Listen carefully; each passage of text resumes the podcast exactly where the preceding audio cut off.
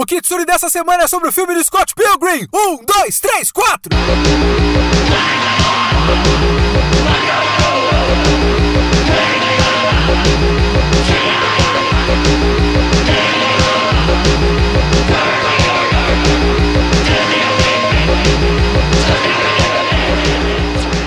Eu sou o Leonardo Kitsune e o Kitsune da Semana é o meu podcast semanal para eu falar do que eu quiser, do jeito que eu quiser. A ideia aqui é que toda semana tem uma review diferente sobre uma obra diferente de qualquer coisa. Anime, cinema, literatura, games, eu vi, eu li, eu quero falar, então é aqui que eu vou falar. Se você quiser comentar esse podcast, manda o seu e-mail para leokitsune@gmail.com ou, melhor ainda, você pode apoiar o projeto no Catarse catarse.me barra kitsune underline da underline semana. O link tá na descrição do podcast. É o que tá fazendo esse podcast continuar existindo, o projeto todo continuar existindo, a minha vida continuar existindo, as minhas contas continuarem sendo pagas. Então você pode apoiar esse podcast e fazer parte da nossa comunidade, fazer parte das discussões no nosso Discord, também escolher temas de podcast como esse que foi escolhido pelos apoiadores. Então vamos falar de Scott Pilgrim. Yeah!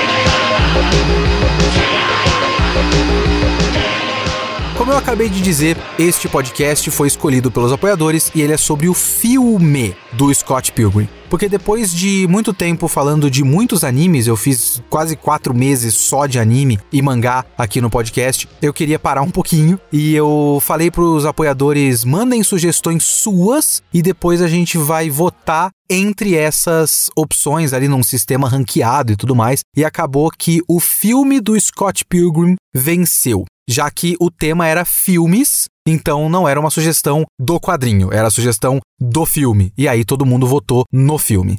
É importante eu dizer isso porque eu tava dando uma olhada até na questão do final do quadrinho, porque aparentemente esse filme é um filme dirigido pelo Edgar Wright em 2010, adaptação do quadrinho do Brian Lee O'Malley. E aparentemente o filme saiu antes do final do quadrinho. Ele é um quadrinho original, uma minissérie de seis volumes. Aqui no Brasil saiu em três, normalmente sai em três, pelo menos a primeira edição saiu em três volumes. Então é meio duplo, né? Reúne os volumes 1 e 2, 3 e 4, 5 e 6. E o final não tinha saído ainda. Então eu sei que o final é completamente diferente do quadrinho. Eu não sei como, porque eu não li o quadrinho, mas eu fui dar uma conferida para saber, eu não consegui tempo suficiente para ver o final, e eu tava supondo que ia ser só diferenças pontuais de como acontece X ou Y e tudo mais. Mas quando eu fui dar uma olhada no volume final do Scott Pilgrim, a história naquele ponto que já aparece aquele vilão final, aquele Gideon, né? Já está completamente diferente do ponto em que está aquele momento no filme. Então, assim, a experiência do quadrinho é uma experiência completamente diferente do filme.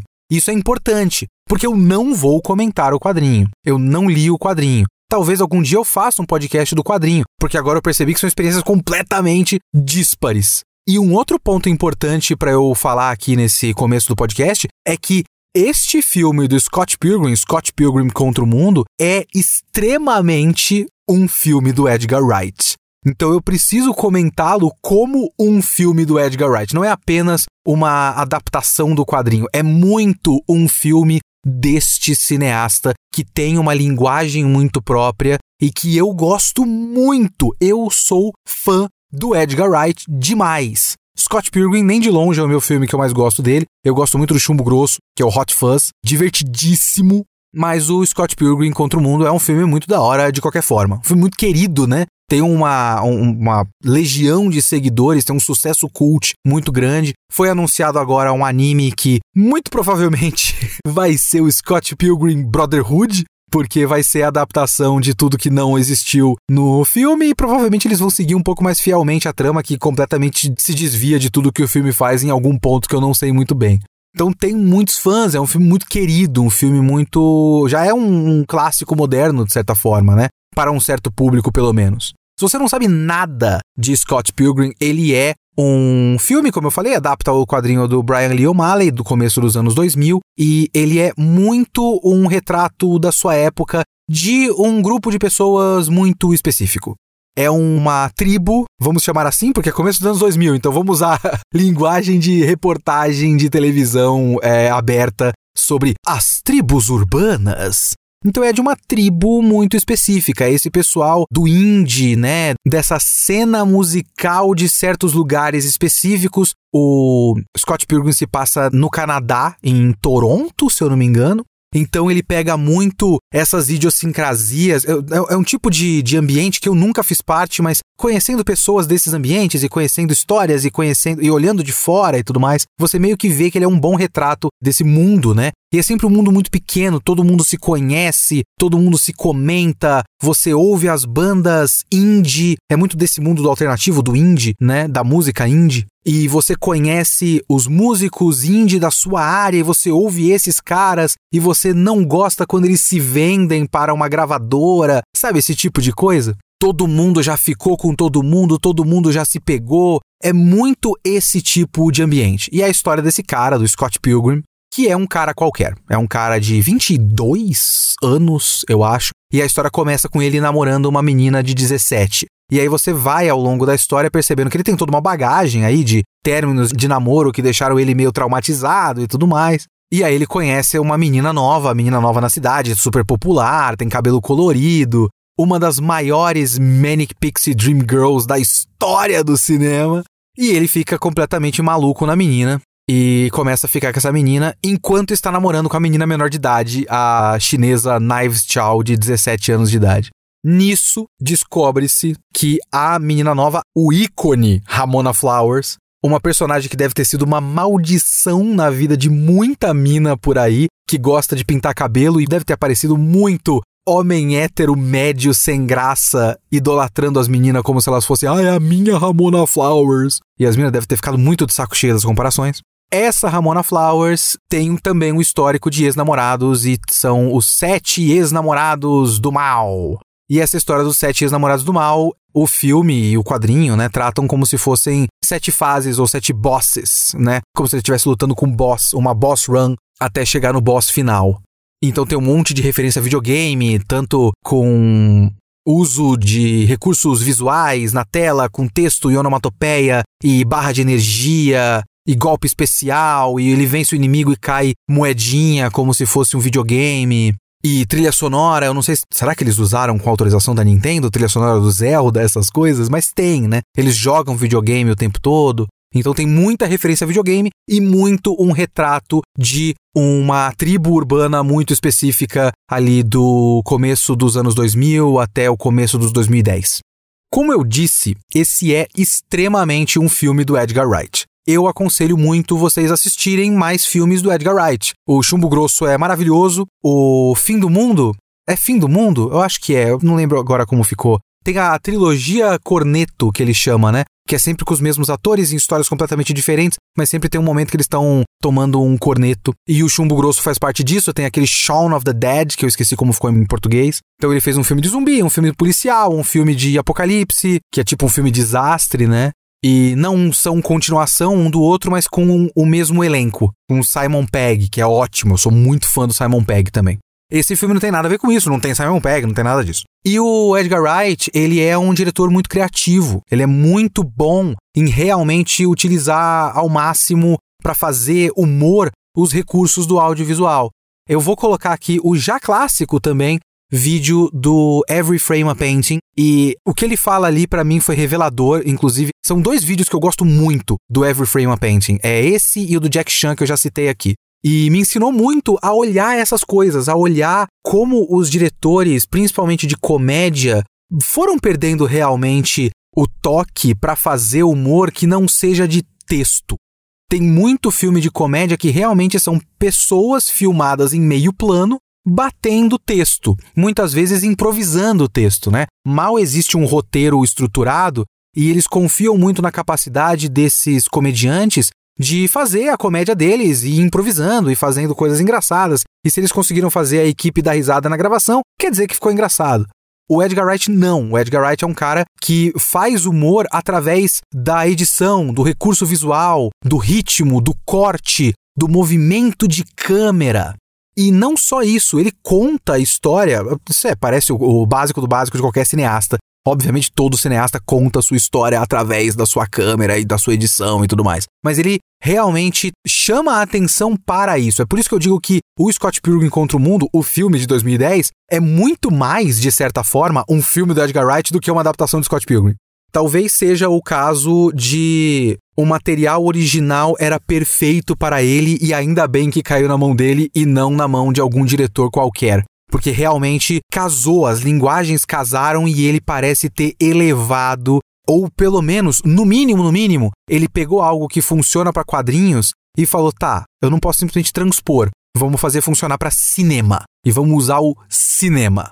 E quando eu digo que ele conta a história dele através dos movimentos de câmera, da edição e tudo mais, para mim um dos melhores exemplos de todos é exatamente a primeira cena.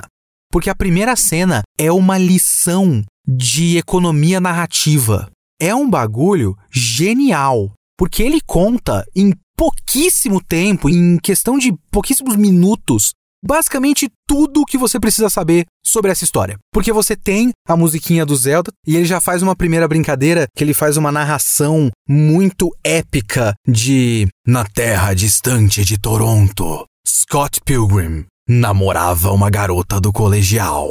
E aí ele faz o mesmo comentário com uma outra voz, que é daquela Kim, se eu não me engano, falando: Scott Pilgrim tá namorando uma colegial. Então ele já faz esse contraste de uau, que história! Não, é, é, é só idiota e é patético. Só que aí você tem nessa cena os amigos do Scott Pilgrim falando: caralho, você tá namorando a colegial, hein? Porra, foda, hein? Legal, hein? Vocês já fizeram alguma coisa? Como é que é? Enquanto tem a Kim falando, cara, isso é ridículo. Quanto tempo faz que saiu do colegial? Faz uns 13 anos que você saiu do colegial? Você tem 28 anos? Não, eu tenho 22, espera aí. Então você tem alguém criticando Scott Pilgrim por ele estar namorando uma colegial, só que ele tem o reforço positivo dos amigos dele. Então você já sabe a merda que ele tá fazendo, já sabe que ele está fazendo merda, que existe alguém criticando, existe tanto o filme fazendo o contraste das duas narrações, da narração épica e logo depois a voz da Kim falando aquilo, para você perceber que não só é patético como é errado o que ele tá fazendo, mas você também sabe por que ele está fazendo. Claro que tem a motivação que você vai descobrindo ao longo da história por conta do último término de namoro dele, mas essa motivação já é muito forte de início. Você sabe que ele está namorando uma menina colegial menor de idade porque ele tem o reforço positivo dos amigos homens dele.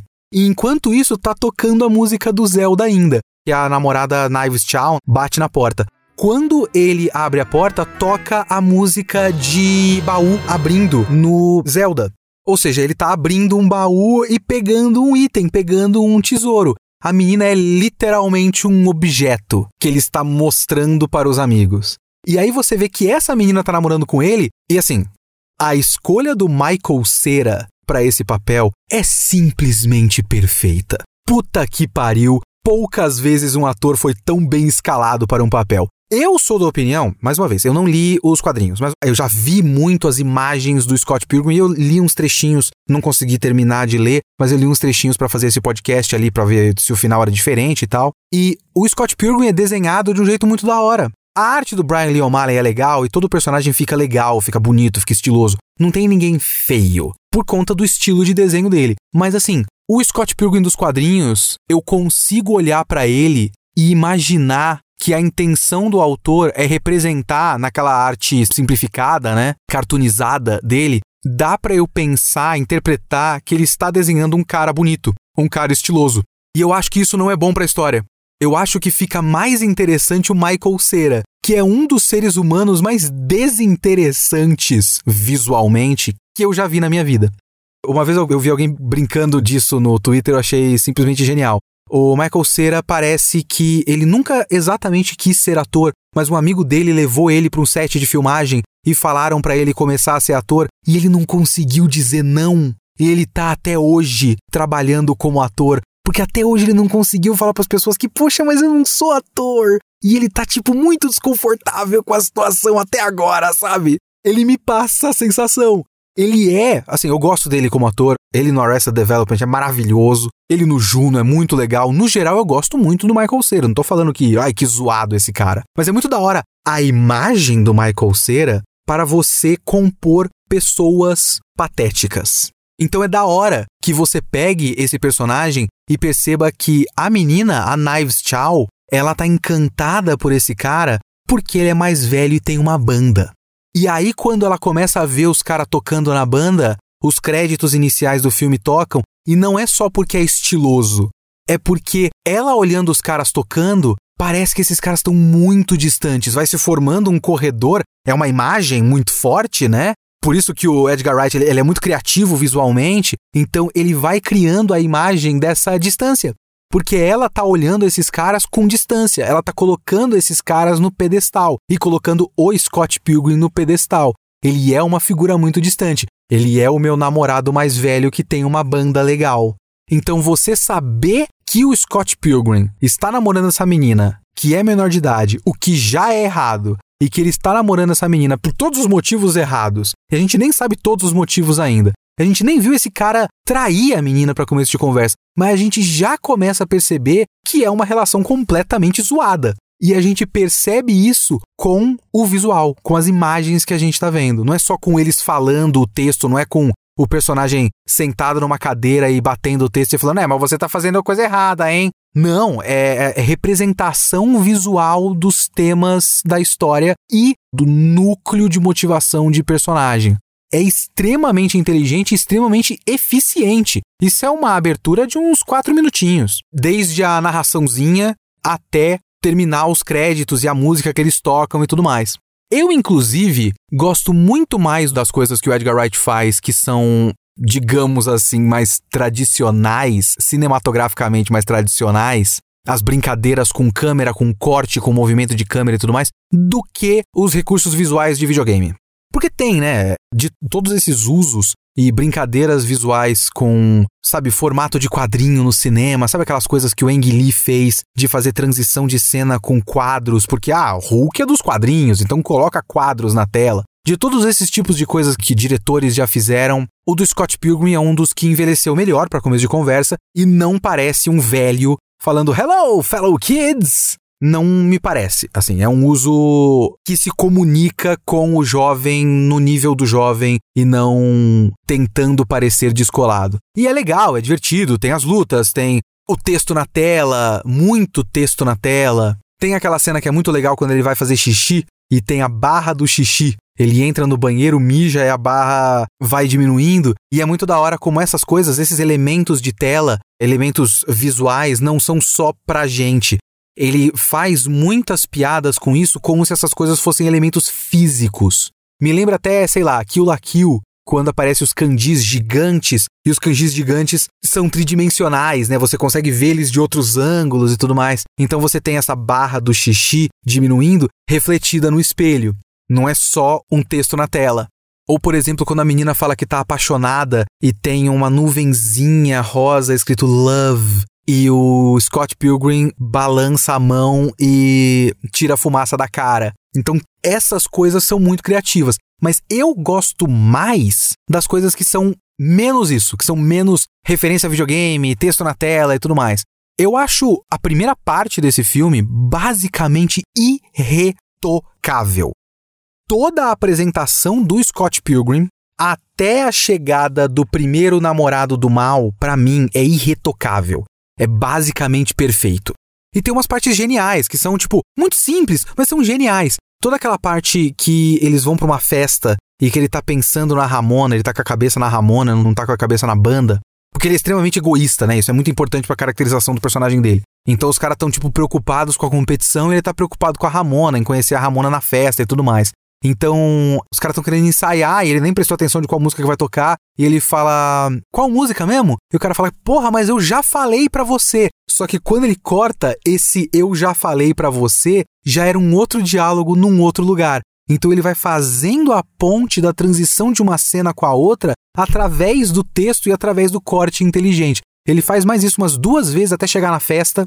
E aí tem aqueles cortes rápidos dele perguntando sobre a Ramona para outras pessoas. Aí quando ele chega naquela personagem da Aubrey Plaza e a Aubrey Plaza proíbe ele de falar com a Ramona, todo mundo vai ficando escuro e o design de som vai mudando para você ouvir só a voz dela. É uma imagem muito forte que é um recurso de quadrinho e também é um recurso de referência a mangá.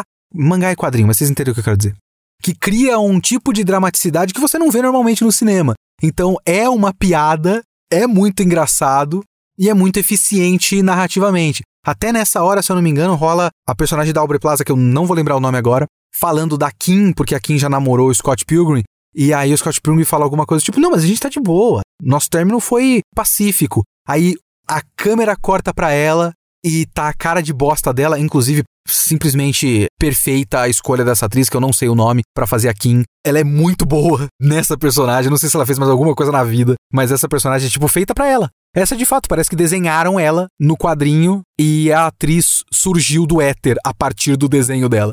Só que aí quando aparece ela, tem um som de microfonia que é um som de dissonância. Então ela não fala nada, mas ele brinca com os sons, com efeitos sonoros, para muito rapidamente te passar qual é o clima dessa relação. É muito inteligente. Quando você vai pegando essas nuances, que nem são nuances, eu não sei se dá para chamar de nuance, porque é tudo muito na sua cara, mas é muito inteligente ao mesmo tempo que não tá exatamente chamando a atenção para si, principalmente porque você tem a espada e o cara voando e luta de kung fu e texto na tela e onomatopeia e tudo mais. Então essas coisas chamam a atenção para si e você esquece que ele tá fazendo coisas muito inteligentes no básico. É muito foda, é muito foda. Essas são as coisas que o Edgar Wright faz de melhor. Vão para os outros filmes dele, tem muita coisa desse tipo o tempo todo. É o que o, por exemplo, o vídeo que eu já citei do Every Frame a Painting fala, por exemplo, sobre transição de cena, que o Edgar Wright não desperdiça a transição de cena. Ele não faz um corte e um establishing shot, não sei se você sabe o que é establishing shot, mas é uma tomada de estabelecimento de local que é aquela tomada genérica do exterior de um lugar com um letreiro falando Hospital Geral. E muitos desses filmes, principalmente comédia genérica hollywoodiana, sempre tem. Tem muita comédia genérica hollywoodiana que se passa em São Francisco. Ele tem aquela ponte de São Francisco. É São Francisco, né? Se eu não me engano, é. E aí sempre tem a transição de uma cena para outra, toca uma música pop e uma tomada de helicóptero da ponte de São Francisco. Então é divertido, você não fica entediado, não tá silêncio e você sabe onde eles estão. É São Francisco, tem a ponte, olha só. Mas ele não, ele faz uma transição de cena criativa. Ele dá o exemplo do, do chumbo grosso, do cara no trem. E a cena são vários cortes rápidos que vão mostrando ele cada vez mais se afastando da civilização e o sinal do celular caindo e mostrando até a direção, tipo, sempre tem um enquadramento estratégico para mostrar para qual direção que ele tá olhando. É muito foda, é muito foda. Esse cara é muito bom. Eu adoro o Edgar Wright como diretor, como visual, assim. Eu acho esse filme, até a chegada do primeiro ex-namorado do mal, muito, muito, muito, muito bom. Aí chegam os ex-namorados do mal. Essa é a parte do filme, a partir daqui eu gosto menos do filme. Ele fica ruim? Não, não fica ruim. Mas eu gosto um pouco menos dele. Porque o começo tem um drive, ele tem uma coisa que move ele que é muito forte. Aquela coisa de, de causa e consequência, sabe? As coisas vão se acumulando. Ele tá namorando com a menina, ele tá enrolando ela, mas tá tudo bem, eles estão se divertindo. Aí ele conhece a Ramona e ele para de dar atenção para Knives e começa a perseguir a Ramona. E eles têm aquele primeiro encontro, eles andam na neve, depois eles, eles não transam, né? Eles dormem juntos, eu não lembro muito bem, mas acho que eles não transam. Aí tem o negócio da competição, e a competição também tem uma coisa muito forte daquela primeira apresentação dos outros caras e tal, e o nervosismo deles, e a Knives encontra a Ramona. Então, muita coisa acontecendo e a coisa vai pra frente, você é levado. E eu acho que é um trecho que deve ter uns 40 minutos que parece 10. A sensação é de que o tempo simplesmente foi suprimido de tão eficiente que é. Quando chegam os ex-namorados do mal, para mim, o filme dá uma parada porque ele muda o estilo de narrativa, porque inevitavelmente ele vai acabar ficando episódico. Por conta da própria proposta, não tem como ele não ser episódico. E aí ele deixa de ser uma situação que evolui para ser uma série de incidentes em sequência. O que para mim, pelo menos, é menos forte, menos eficiente, menos forte. Mas mais uma vez, não é ruim, porque você pode entender esse momento da história. Para começo de conversa, ele é o momento onde a gente tá conhecendo a Ramona, porque todo esse começo é caracterização do Scott. Você vai vendo o quanto o Scott é um cara superficial, um cara manipulador. Você vai, através das histórias que as pessoas vão contando dele, o quanto ele usa namoradas, o quanto ele é infantil, ele é extremamente imaturo. Tá certo que 22 anos a gente sempre acha que a gente vai ser super maduro, e eu sei que quando eu tinha 22 anos eu era um completo idiota. Eu acho que não tinha grande diferença do Leonardo de 17 pro Leonardo de 22. Tem uma grande diferença do Leonardo de 35 pro Leonardo de 22, com certeza. Mas aos 22 eu era um idiota. Mas o Scott Pilgrim é um idiota em especial. ele é um babaquinha. Um babaquinha que faz mal para pessoas. Ele teve aquele término de namoro com a. Como é que chama? Envy Adams. A Brie Larson. Antes da internet decidir que a Brie Larson é o anticristo feminista, ela estava nesse filme, ela canta nesse filme. É uma cena legal, a música é boa. Mas a maneira como ele conta a história parece que ela foi uma desgraçada. Mas ele nunca dá exatamente muitos detalhes, né? É meio que um término de namoro. E é só um término de namoro, não é o fim do mundo. Mas ele trata como se ela fosse um monstro do caralho. Então a gente vai sendo apresentado ao Scott através dessa caracterização, através das ações que ele toma nessa história e que a gente vai entendendo que, por mais que a gente não odeia ele, não é um monstro, não é um nazista, é um moleque babaca. Ele é basicamente o clássico boy lixo, que por algum motivo faz sucesso com mulheres, mas que para ele é muito melhor ficar com uma menina de 17 anos que é muito mais facilmente manipulável e muito mais descomplicada. É fácil ficar com ela, não tem nada demais. Então essa primeira parte é toda sobre o Scott. Quando chegam os ex-namorados, você pode interpretar que é o Scott Pilgrim tendo uma série de conversas com a Ramona sobre os ex-namorados da Ramona, representado pela batalha contra os caras, os ex-namorados do mal.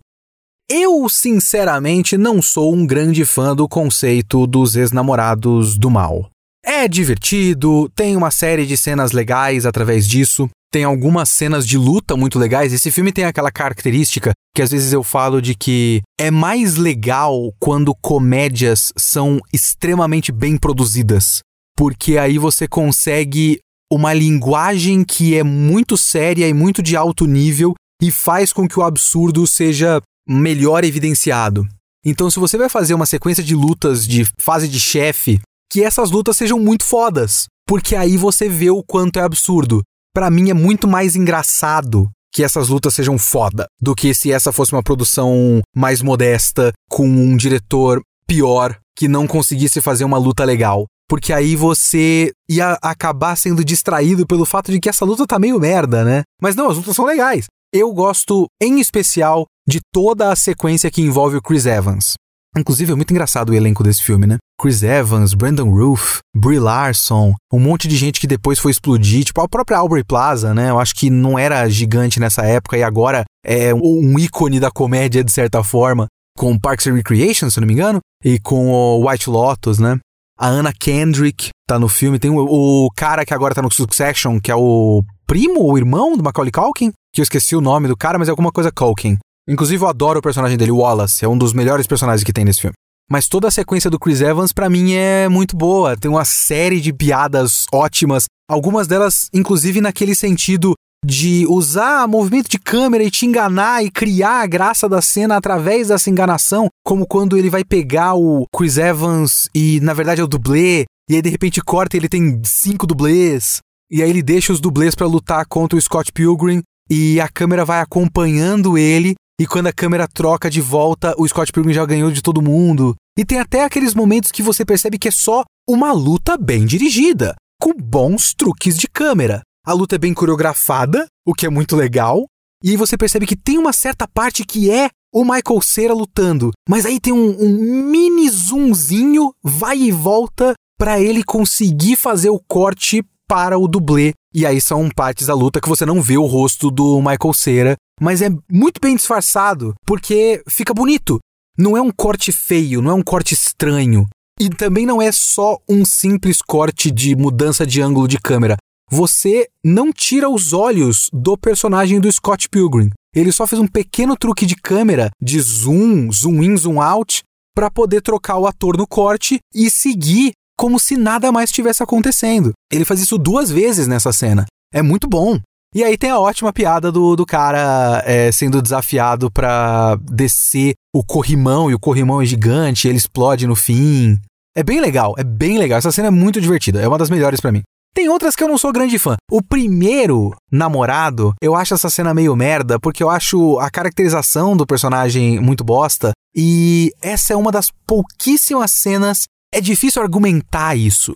Sabe quando você tem aquela coisa que é feita para ser mal feito de propósito, para ser ruim de propósito, mas é só ruim? Aquela cena dele dançando, aquela musiquinha que ele canta e tem as groups góticas dele em volta e tudo mais, aquilo é feito para ser ridículo, mas para mim ele não funciona no nível de nossa, que ridículo, hahaha. E, tipo, eu entendo que foi feito para ser ridículo e eu dou risada junto. Eu só olho e falo, nossa, que ridículo. E eu não consigo achar a graça. Talvez seja uma coisa pessoal minha, mas aquela cena para mim não funciona mesmo eu sabendo que é feito para ser ridículo. Mas para mim, de longe, a pior é dos gêmeos japoneses.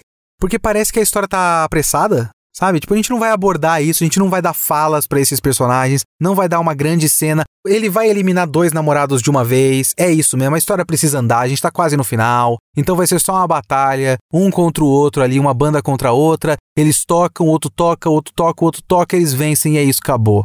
Eles são japoneses, então eles jogam um dragão, pronto. É muito pouco criativo, é muito sem graça e parece que a história tá só querendo correr logo porque tem que terminar. Essa cena, para mim, é a pior cena do filme inteiro, tirando o final, mas a gente vai chegar lá. Mas enfim, mesmo que esse momento seja um trecho, ou melhor, uma mudança completa do estilo de narrativa da história para virar uma história episódica, ainda faz o seu sentido. Porque aí você vai, né? É o namorado lentamente descobrindo o passado da namorada. E aí você tem duas coisas importantes, que é, um, a gente vê as reações do Scott, que é extremamente importante para a caracterização dele, porque ele é um típico homem que não aceita que a namorada tenha um passado antes dele. Você, amigo ouvinte, amiga ouvinte, já teve uma conversa com algum homem que fica muito indignado, ou já viu alguém comentando sobre isso, de homem que fica muito indignado que a mulher tenha beijado e transado com outras pessoas antes dele. E o Scott é assim. O Scott é 100% assim. E por outro lado, tem a caracterização da Ramona. E essa é a primeira grande crítica que eu tenho a esse filme. Tipo, ah, a ceninha dos japoneses é ruim, a dancinha do cara é... é, é... Tudo bem, são cenas meio bosta. Não é o fim do mundo. A caracterização da Ramona, para mim, é um ponto fraco desse filme e um ponto fraco muito importante. Porque eu não gosto dela como personagem. Ela representa uma coisa. Mais uma vez, esse filme ele captura o espírito da sua época como poucos. Ele é muito eficiente nisso. E nisso, a Ramona, ela é um símbolo, ela é uma idealização da menina ideal para esse tipo de cara. Tanto é que ela virou, de fato, um símbolo depois disso para um monte de cara desse tipo de público. O tanto de cara que não queria a própria Ramona Flowers para si. Nisso ela é perfeita. Então você poderia argumentar. Eu estava fazendo essa. Eu tava conversando com a Ana, a gente viu o filme juntos, a Ana gosta do filme e tudo mais. E ela estava levantando essa questão para mim de tipo, será que não é a ideia mesmo, a ideia principal de ela não tem que ser mais do que uma personagem, ela é apenas uma idealização? E eu acho que não. Eu desafio essa noção. A Ana não estava afirmando, ela estava só levantando a questão para a gente refletir, mas eu acho que não. Porque ela passa por um arco. Ela é uma personagem cujos sentimentos importam para a história. É diferente, por exemplo, do amigo gay Wallace, que ele é apenas uma função na história, ele é um alívio cômico é perfeito nisso. Ele não passa, tipo, as coisas que ele sente, as coisas que ele pensa, ele não passa por um arco de personagem onde ele aprende alguma coisa, ele começa num ponto e termina no outro. Ele é a mesma coisa do começo ao fim. Ele é uma piada só, uma ótima piada que funciona 100% das vezes. Toda a cena com o Wallace é ótima, mas ele é só isso. Ele é apenas uma função de roteiro. Eu não acho que a Ramona foi feita para isso eu acho que ela acaba sendo apenas uma idealização menos por intenção e mais por incompetência. O meu grande problema com a Ramona é que ela é muito definida pelos flashbacks dela.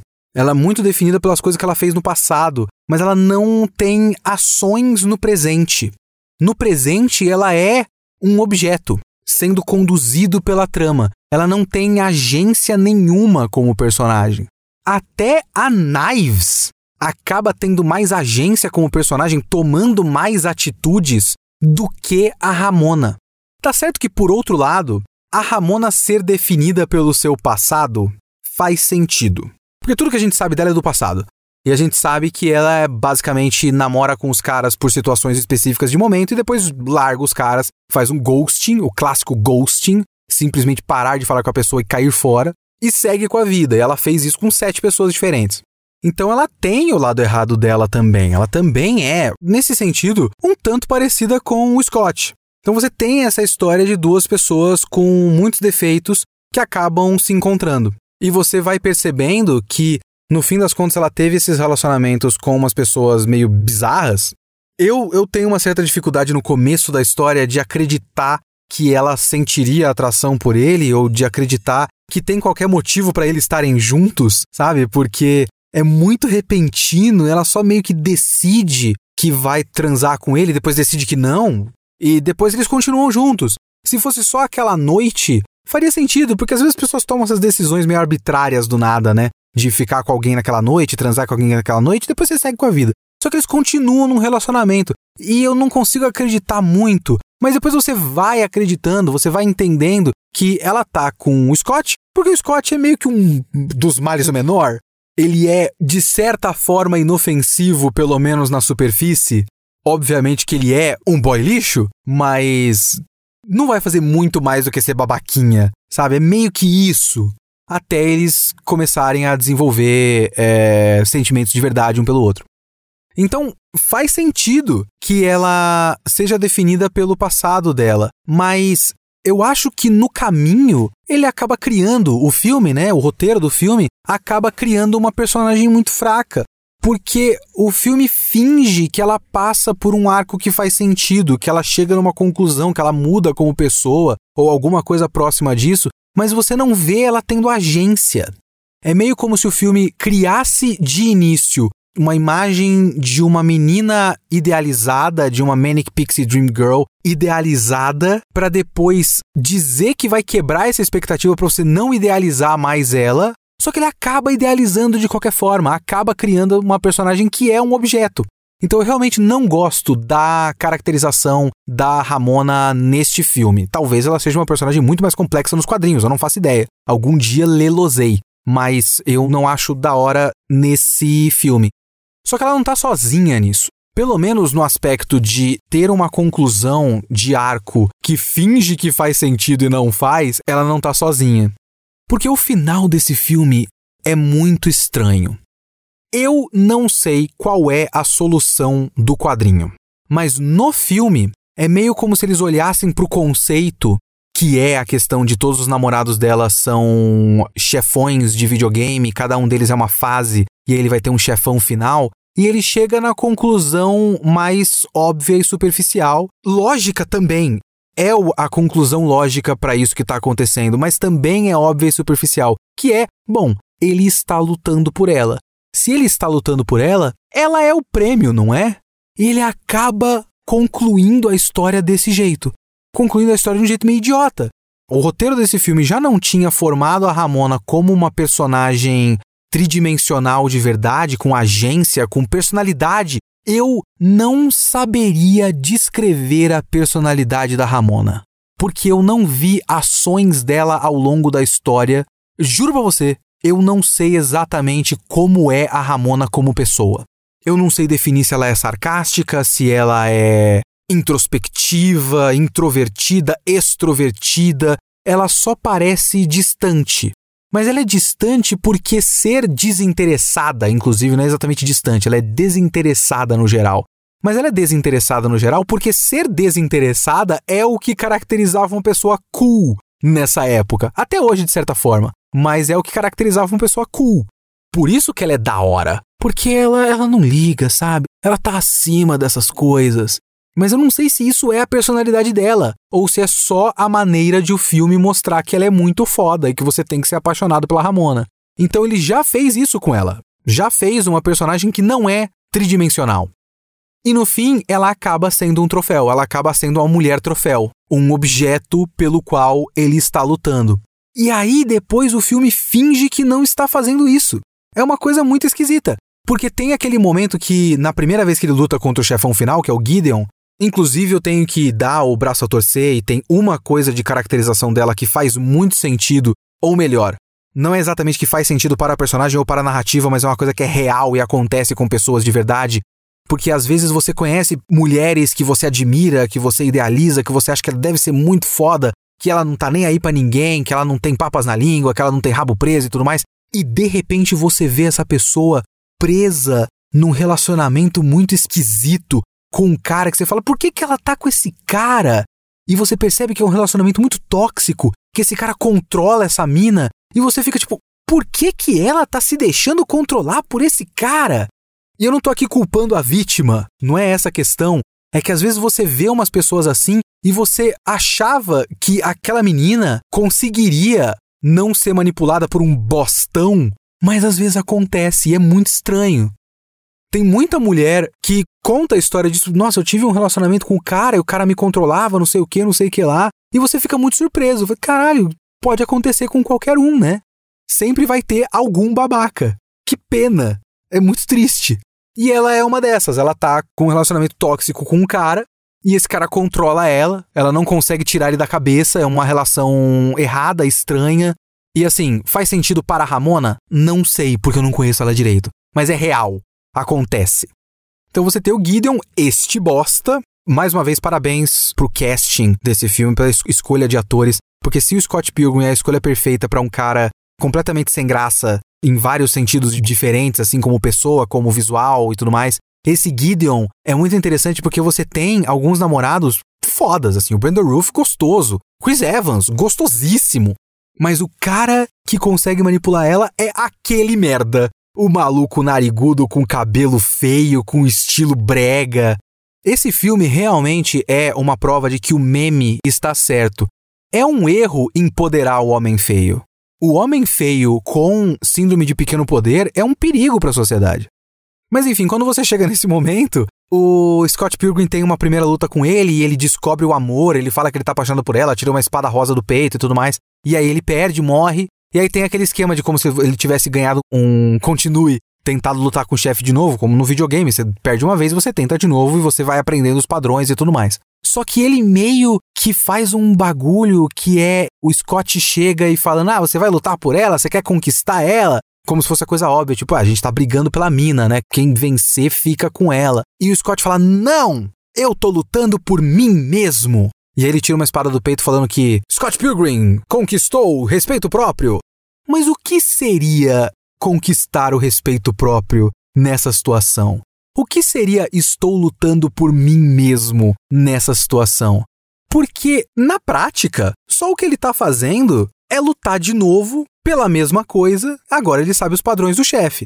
Pragmaticamente falando, nada mudou eu não entendo muito bem que atitude real, palpável, ele tá tomando que diferencia isso da vez anterior.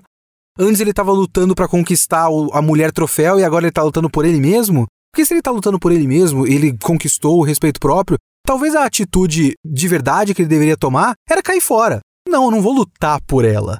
Não faz sentido lutar por ela. Eu não devia me envolver nessa bosta toda, essa palhaçada que vocês inventaram.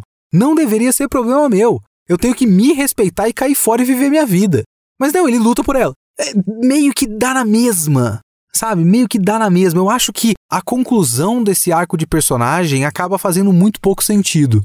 Tudo bem, ele percebe que ele foi babaca. O filme termina com ele pedindo desculpas, com ele reconhecendo que foi um idiota. O que é legal, o que é positivo. Acaba que isso meio que entra em conflito com o que a gente está vendo na tela, mas pelo menos o filme está verbalizando. o que, mais uma vez, o filme é tão bom em representar as coisas com mais do que palavras que às vezes quando eles estão fazendo as coisas apenas com palavras soa menos autêntico. Então eu não consigo acreditar muito nesse arco de personagem dele. Mas pelo menos ele está verbalizando que sim, desculpa, eu estava errado nessa história toda. O sentido dessa história é você perceber que eu sou o babaca. Pelo menos tem isso. é difícil de ficar completamente negativo com esse filme, porque é um filme muito carismático, né? Tipo, eu adoro o bagulho do Scott negativo.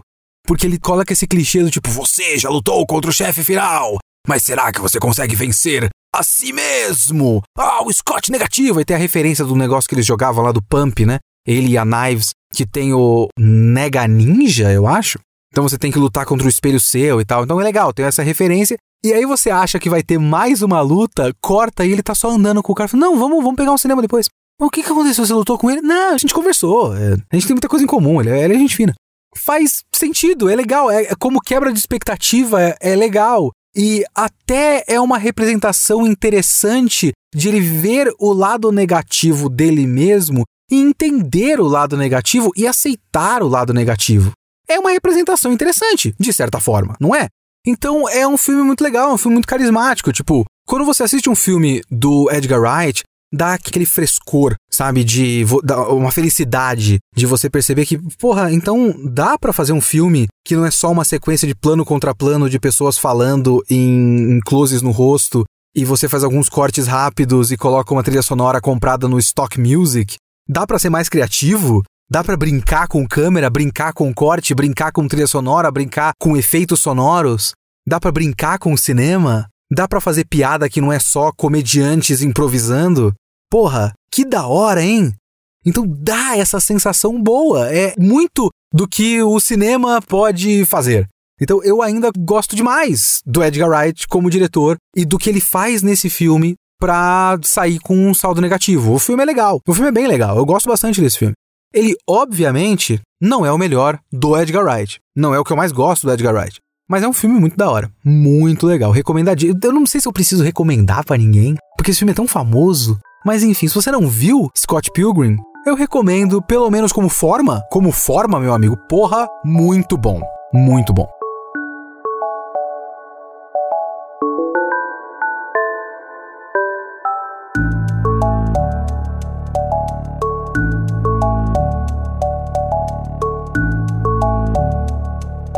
Vamos para a leitura dos e-mails e comentários do Kitsune da semana passada, que foi sobre o Mario. Que Mario? Ah, o Mario da Nintendo. Trademark copyright. Vou ler um e-mail aqui da Jéssica Moreira. Ela fala que ela é do Rio de Janeiro e antes de mais nada ela queria parabenizar pelo conteúdo. Muito obrigado. E ela fala: Eu gostaria de contribuir nas discussões sobre o episódio do Kitsune da semana sobre o filme do Mario. No caso, eu queria compartilhar uma percepção um pouco mais feminista que tive desse filme. Assim, muita gente não concorda comigo e algumas pessoas podem me achar amarga, mas eu realmente não gostei muito da inexistência de mulheres nesse filme. Mas e a Peach? Você perguntaria. Então, apesar de ser fã da franquia e sempre achar que a Peach merecia mais destaque na história, o foco total apenas nessa personagem feminina me pareceu mais um oportunismo marqueteiro decidido em uma sala de executivos para gerar engajamento nas redes sociais que um esforço real para representatividade feminina positiva. Além da Peach, nenhuma outra personagem feminina de destaque na lore dos games do Mario tem alguma ação relevante na história. A Pauline aparece por uns 3 segundos na TV, mais como um easter egg em vez de ser parte da história. A Dixie Kong faz uma aparição sem falas e as mulheres da família do Mario simplesmente não têm nenhum destaque. Uma cidade cheia de cogumelos e eles não se importaram em incluir a Toadette. Vários reinos sendo invadidos e o roteiro simplesmente ignora a existência de Sarasa Land e da Daisy, Desculpa, Jéssica, eu não faço ideia do que é Sarasa Land. Voltando pro e-mail aqui. O desaparecimento da Rosalina é até justificável, mas o das outras não. O filme sequer passa no Bechdel Test, ela disse aqui. E só comentário rápido. Para quem não sabe, o Bechdel Test é aquele teste muito básico de esse filme tem duas personagens femininas que conversam uma com a outra e o assunto não é um homem. E não é um teste super científico. É só uma coisa tipo, porra, se a sua história não tem nem isso, que é o básico do básico do básico, porra, tem alguma coisa errada aí. Continuando o e-mail aqui. Se cortassem o tempo de tela do Donkey Kong ou colocassem a Daisy em uma daquelas jaulas do Bowser, já introduzindo alguma história com o Luigi, talvez melhorasse um pouco as coisas. Inclusive dava para fazer, né? Talvez melhorasse um pouco as coisas porque aí implicaria ao menos em um diálogo entre ela e a Peach no filme. Isso não significa que eu não tenha gostado do filme. Eu amei. Como sempre amei tudo do Mario, mas não posso negar que senti que usaram a Peach como super-heroína mais para enganar o público do que de fato para incluir representatividade feminina. E conseguir ver as linhas da marionete se movendo por trás das cortinas me deixou bastante incomodada. Jéssica, sabe, esse é um, um e-mail muito curioso, porque tem um vídeo do canal chamado Jack Saint, e o canal ele fala sobre o filme do Mario e o quanto o Mario virou mais uma peça na grande guerra cultural e o pessoal da direita acha que esse filme é mais um filme lacrador que tá tentando doutrinar as crianças no feminismo tóxico. E os caras ficaram incomodadíssimos com a princesa de calça. E aí, quando apontado que, porra, mas ela tá na porra do carro, da moto, né? Ela tá pilotando uma moto. É a referência do Mario Kart. É uma referência do Mario Kart. E aí os caras depois rebateram falando: "Não, mas a gente tava falando do trailer". Tanto é que a gente viu o filme e percebeu que, primeiro que no trailer já mostra ela na moto, mas enfim, a gente viu o trailer, a gente viu o filme depois e viu que isso tem justificativa narrativa para ela usar a calça. Então você veja bem, para um outro lado do debate, precisa de uma justificativa muito boa para a personagem feminina não estar de saia, não estar de vestidinho de princesa. Por outro lado, você está completamente correta nisso, mas eu acho que a explicação é muito simples. No sentido de que todas as explicações para esse filme são muito simples. Esse filme é extremamente básico. Ele é apenas a raspa do tacho do que configura uma adaptação de Mario. Tem o Mario, tem o Luigi, tem o Bowser, tem a princesa. As outras personagens fazem parte do lore? Sim, mas não são as personagens que todo mundo conhece. A Toadette existe? Sim, a Toadette existe. Mas eles devem ter pensado um pouco, tipo, quantas pessoas conhecem a Toadette? Ah, tá bom, não é tantas? O que, que a gente precisa ter para as pessoas saberem que é Mario? Mario, Luigi, Bowser, Princesa, Toad. Acabou. A maior invencionice dos caras é o Donkey Kong no meio. Eu nem sei se eles estavam colocando a princesa como a desculpa de representatividade feminina. Eu acho que nem isso foi pensado. Tipo, não, a gente precisa colocar uma personagem feminina porque temos que representar. Nada, nada, nem como desculpa, nem como boa intenção. É só é o mínimo denominador comum de uma adaptação de Mario. Todos os outros elementos são elementos extras que a gente coloca num segundo filme. A Daisy, nossa, quando aparecer a Daisy, é até interessante para eles nesse sentido, eu suponho. Que pelo menos cria a expectativa de, pô, tomara que no próximo filme tenha a Daisy. E eu acho que é isso, eu acho que é extremamente simples nesse sentido. Por falar em adaptação, houve toda, inclusive foi até complicado pegar comentários do Discord, porque não houve ninguém que mandou um comentáriozão no Discord. Teve uma longa discussão, o que é bem legal, eu gosto disso no nosso Discord, que a gente tem uma comunidade bem legal. Então teve uma discussão muito longa, inclusive sobre o conceito de adaptação com algumas pessoas falando que será que isso é uma adaptação mesmo? No sentido de. Não é adaptação de história nenhuma específica, não existe um roteiro, eles não adaptaram Mario Galaxy ou Super Mario World. Eles pegaram a ideia geral do Mario, mas aí eu realmente sou da escola de é uma adaptação porque não é um personagem original.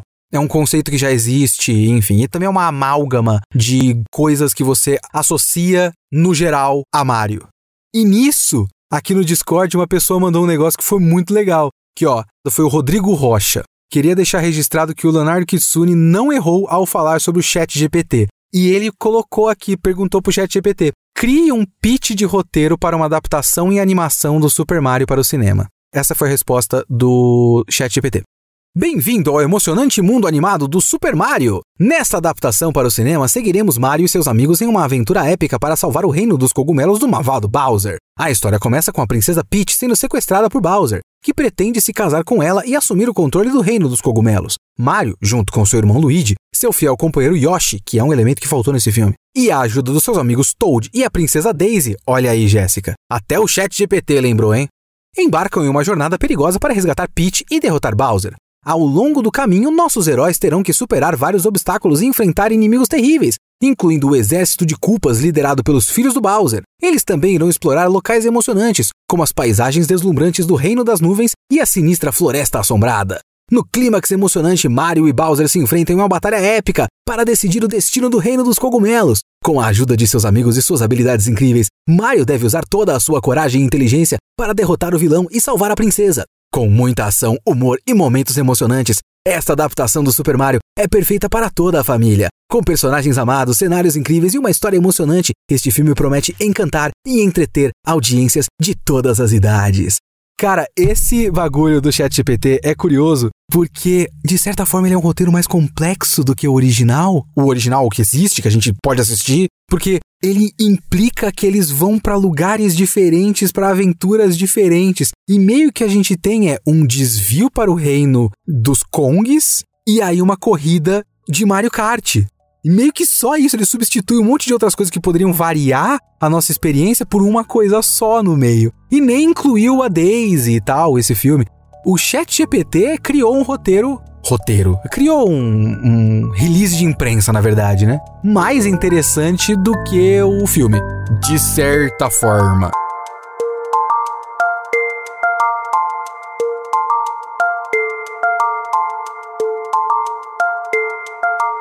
Um muito obrigado a todos vocês que mandaram mensagens, comentários, e-mails, que estão participando no nosso Discord, mas especialmente para essas pessoas que têm os seus nomes eternizados aqui no podcast. Marcos Eduardo Miller, Marco Antônio Veloni, Cláudia Camargo, Edson Fontana, Luan Barreto, Caio Encarnação, Hakai, Tiago Marcelo Risso, Rubens Suzuki, Fabiano de Luna, Pedro Henrique do Amaral Costa e Silva, Lucas de Moraes Paim, Raul Barros de Luna, Júnior Bandeira, Pedro Manfrim, Rafael HQ, Antônio Galete, Zac Vieira, Maximiliano Schubert, Vitor Fonseca, Felipe Lima Marques, Felipe Reis do Castro, Meca Jack, Vinícius de Oliveira Juliane, Lucas Lima da Silva, Leandro Lugarese, Corvo Monocromático, Vinícius Fernandes, Maria Luísa, Cian Paiva, Alessio Gabriel, Luiz Guzzi, Diego Castro e Wilson Ricarte.